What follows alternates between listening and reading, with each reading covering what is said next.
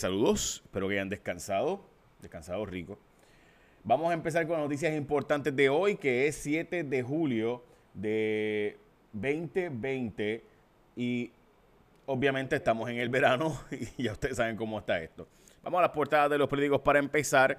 Eh, hoy, estas son las noticias con calle de hoy. Recuerda que puedes buscar más información en jfonseca.com si quieres verlas por escrito y demás. Imperdonable retraso de pruebas en el caso de los asilos de ancianos. Esto es en el periódico Primera Hora.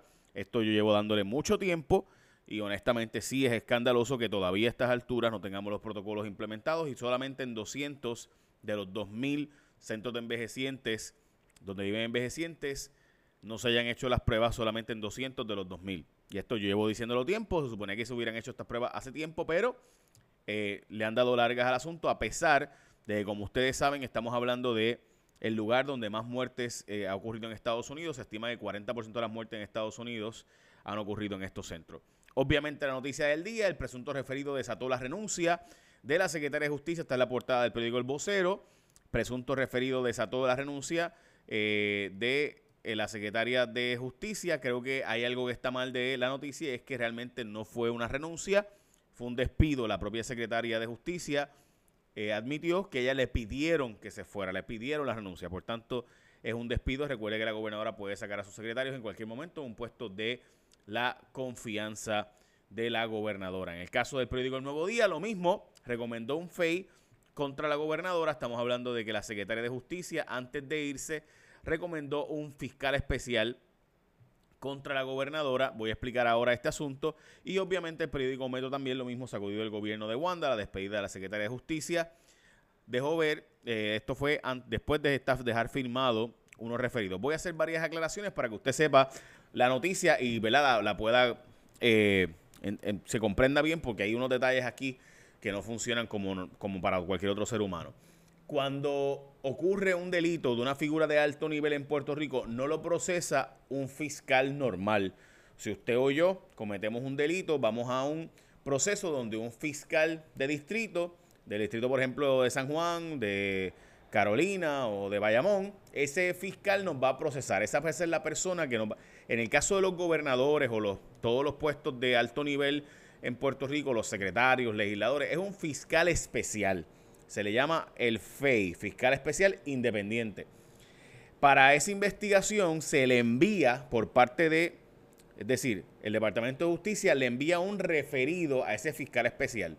Ese fiscal especial independiente, ese panel, son tres ex jueces y ellos van, leen, ven lo que hay y recomiendan o no que se asigne un fiscal para que investigue y acuse. ¿Ok?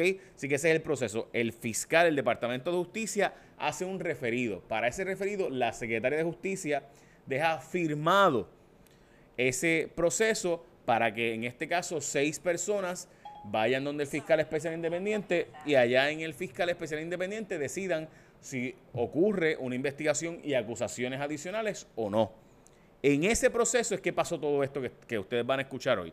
Es decir, la Secretaría de Justicia, que fue despedida por la gobernadora el pasado viernes, había dejado firmado ya para ayer lunes que seis referidos llegaran a el departamento de la oficina del, fiscal especial independiente. ¿Ok? Así que es importantísimo que se entienda esto porque el proceso es ese. ¿Ok? ¿Qué pasa? Que en efecto se autorizó la declaración de la nueva secretaria de Justicia. Como ustedes saben, les hablamos de que la Secretaría de Justicia anterior, la gobernadora la votó el viernes. Esta ya había dejado firmado el que se iba a referir, entre otras personas, a la propia gobernadora de Puerto Rico para que fuera investigada por obstrucción a la justicia. Voy a hablar ya mismo sobre ese particular y qué fue lo que ocurrió ahí. Pero me parece importantísimo que usted vea, de nuevo, la gobernadora dice que no sacaron a la secretaria de justicia por este referido ni por diferencias. Es decir, ella votó a la secretaria de Justicia el pasado viernes. El día después laborable, el lunes, había unos referidos que iban a ser llevados que incluían acusaciones o potenciales referidos para que se investigara en contra a la gobernadora de Puerto Rico. La secretaria nueva, acabada de nombrar por la gobernadora, viene y hace lo siguiente, pide que se le devuelvan los referidos, es decir, quítaselos al FEI, devuélvemelos a mí. Eso sin duda es altamente cuestionable. ¿De qué estamos hablando, gente? ¿Cuáles son los potenciales delitos? Hay una ley, que es la ley del 2001, que protege a los famosos whistleblowers o las personas que son testigos contra delitos. También está el Código Anticorrupción, que tiene varios artículos eh, específicamente en el artículo 4.2 y 4.4 de la ley, menciona la prohibición de represalias contra quienes denuncien los actos de corrupción. Vamos a hablar en detalle ahora de qué significa eso. Eh, y también el 4.4 del Código Anticorrupción, que ustedes van a ver lo mismo, ¿no? Estas son las prohibiciones, es decir, cuando una persona testifica contra alguien que conoce un delito y demás, usted supone que lo proteja, no que usted lo vote. Voy a explicar ahora qué tiene que ver esto con el caso de la gobernadora. Las penalidades, toda persona que viole cualquier disposición del artículo 4.2 de este código incurrir en delito grave y convicta que fue, podría ser una pena de tres años de cárcel.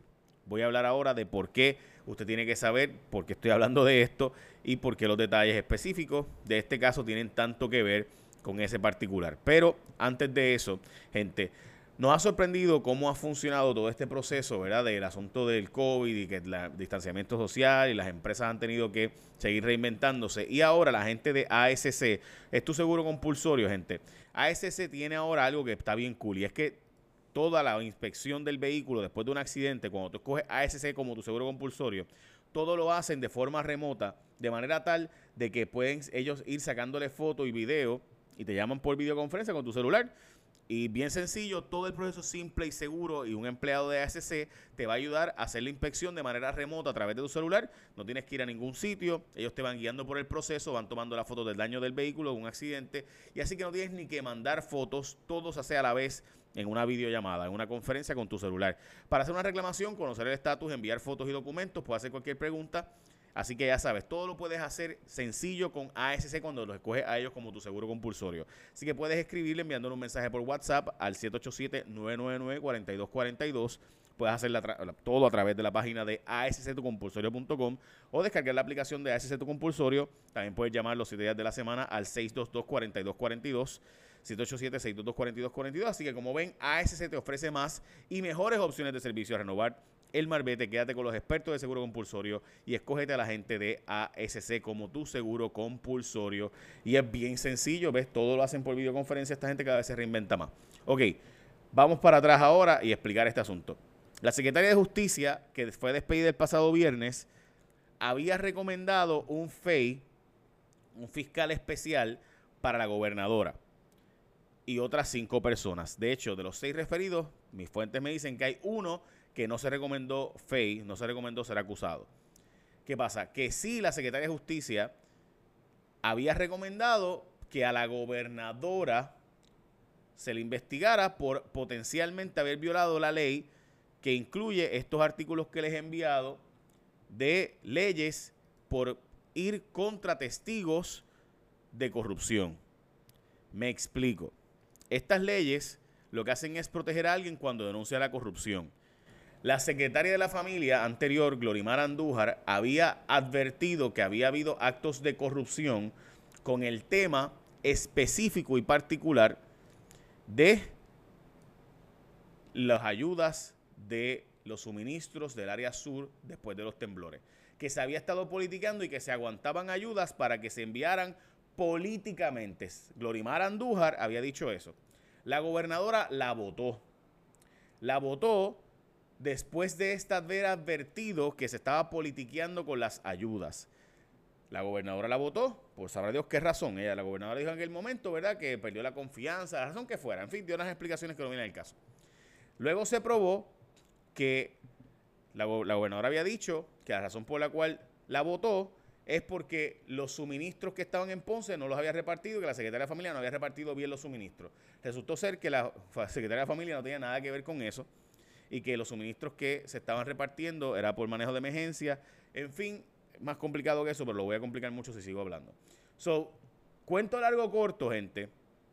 La Secretaría de la Familia fue despedida y se investigó como que pudo haber sido una violación a las leyes anticorrupción que dicen que hay que proteger a los testigos. A quien denuncia la corrupción hay que protegerlo, no votarlo. Y que la gobernadora la votó tras esta denunciar corrupción cuando se estaban condicionando llevar ayudas y demás con Evelyn Vázquez, Peter Mueller y otra gente y demás. Básicamente eso es. El problema es que hay una tendencia histórica de la gobernadora en esta dirección. Bueno, eso es básicamente lo que se trata del asunto de referido de la gobernadora. Así que pendiente que esta noche, obviamente, en mi programa tengo mucha más información, pero pues voy a tener que dejarlo aquí porque esto es un resumen de noticias, no un programa completo. Vamos a los casos del COVID, gente. 122 personas están hospitalizadas por COVID. Bajó la cantidad de personas en ventilador de 11 a 7. Y hay dos muertes adicionales hoy para 157 de casos de COVID-19. Importante, gente. Se dijo hoy que no se va a echar para atrás la apertura que hasta ahora ha ocurrido. Así que la apertura que tenemos al día de hoy no se va a echar para atrás hasta los casos que se, han, se han reportado. Así que importantísimo, se reportaron 76 casos confirmados de COVID y 55 probables. Que yo sepa, es la primera vez que hay más casos de pruebas moleculares que pruebas serológicas confirmados. Es decir, 76 casos confirmados y 55 casos probables de COVID-19 reportados hoy. ¿De dónde viene la mayor parte de los viajeros a Puerto Rico? De todavía de Nueva York y segundo de la Florida, pero todavía es bastante New York y New Jersey, que obviamente es básicamente lo mismo, entre New York y New Jersey está el gran grueso de los viajeros a Puerto Rico, mientras que de la Florida viene cerca de 200 mil, así que ya saben. Se están registrando en Puerto Rico cerca de 6 mil, 5 mil pasajeros diarios. Lo normal para esta fecha eran cerca de 12 mil personas diarias. Carraízo bajó un poco más, eh, y también en Sidra abajo se esperan lluvias hoy, así que veremos a ver. Pero tanto Carraízo, que es el que más grave está, junto con Sidra, ambos están ahora mismo en una disminución. En el caso de Carraízo, de 0.06 la disminución. Eh, los asilos de ancianos están siendo de nuevo lo que yo les he dicho hace mucho tiempo. Hay un caso positivo y esto sin duda gente en Estados Unidos se ha reportado muchísimo que esto es, que esto es lo más importante, verificar los asilos de ancianos, porque ahí donde la población más vulnerable está en Puerto Rico. Y en los Estados Unidos, 40 y pico por ciento de las muertes se estima que han sido en lugares de, vivienda asistida, lugares de ancianos y demás. Carlos Acevedo, que era el director de manejo de emergencias, dijo ayer que Elmer Román ordenó desaparecer suministros encontrados en Ponce y también me dijo a mí en una entrevista ayer que había pedido, que le pidieron que Lilian Sánchez, la asesora principal de la gobernadora, la secretaria de la gobernación, le pidió que quitara un contrato a una gente para dárselo a otra, que era la gente que iba a ayudar a la campaña de Wanda Vázquez. Eso lo había dicho anteriormente en la Cámara de Representantes, pero ayer lo dijo con más lujo de detalles, con información nueva. ¿Ok? Como les había dicho, la secretaria de Interina de Justicia detuvo la entrega referidos al, del panel especial independiente, así que eso lo habíamos mencionado.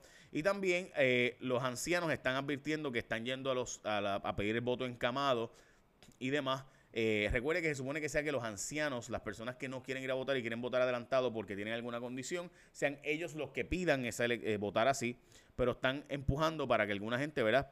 Se había denunciado recientemente que supuestamente gente del PNP para la primaria estaban yendo a presionar para que se dieran voto encamado sin que se les solicitara, o sea, sin que gente lo pidiera, estaban yendo a ofrecérselo. Cuidado con eso, porque obviamente estamos hablando, de, además de un fraude electoral, la posibilidad de estar infectando gente con COVID-19.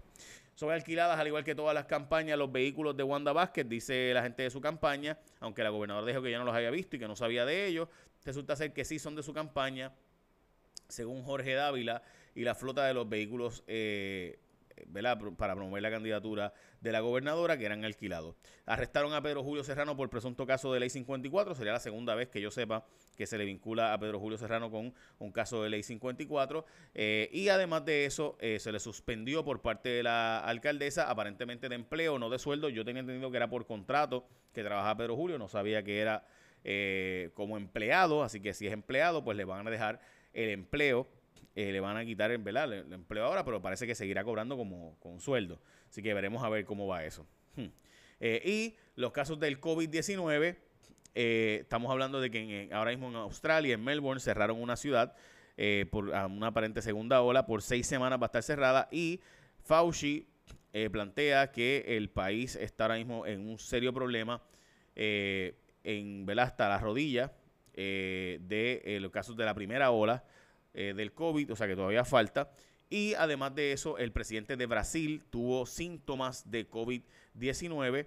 tiene síntomas, así que se va a hacer una prueba del COVID. Recuerden que este es el presidente que básicamente decía que el COVID no existía que esto no servía eh, y demás, y que decidió no iba a cerrar el país. Ahora su país tiene el peor caso de COVID básicamente en el mundo, lo mismo, casi igual o peor que Estados Unidos. La gobernadora recibió 25 mil dólares en efectivo del sector de tragamonedas, esto publica hoy Noticel. Específicamente, días después aparecieron los reglamentos que necesitaban. Según Oscar Serrano, la gobernadora recogió 25 mil de ese sector en cash y justo después aparecieron los reglamentos que necesitaban esa industria para continuar operando la industria de las tragamonedas. Básicamente, esas son noticias más importantes de hoy. Eh, sí que traté de hacer la explicación más, más posible, ¿verdad? Dentro de todo, del asunto del referido de esa tola de renuncia. De nuevo, estamos hablando de que la gobernadora votó a la secretaria de Justicia el pasado viernes. El día laborable después aparecen unos referidos donde la secretaria de Justicia que votó a la gobernadora dejó eh, referida a la gobernadora para que sea investigada por presuntas violaciones de ley. Y esa Dios mío, yo no sé ustedes, ¿verdad? Pero eso es como que está un poco, un poco fuerte. Bien fuerte. Pero bueno, estaremos pendientes, gente. Echa la bendición. Bye. Pendiente hoy mi programa de televisión. hizo Rayos X, hoy a las 10 de la noche en Telemundo.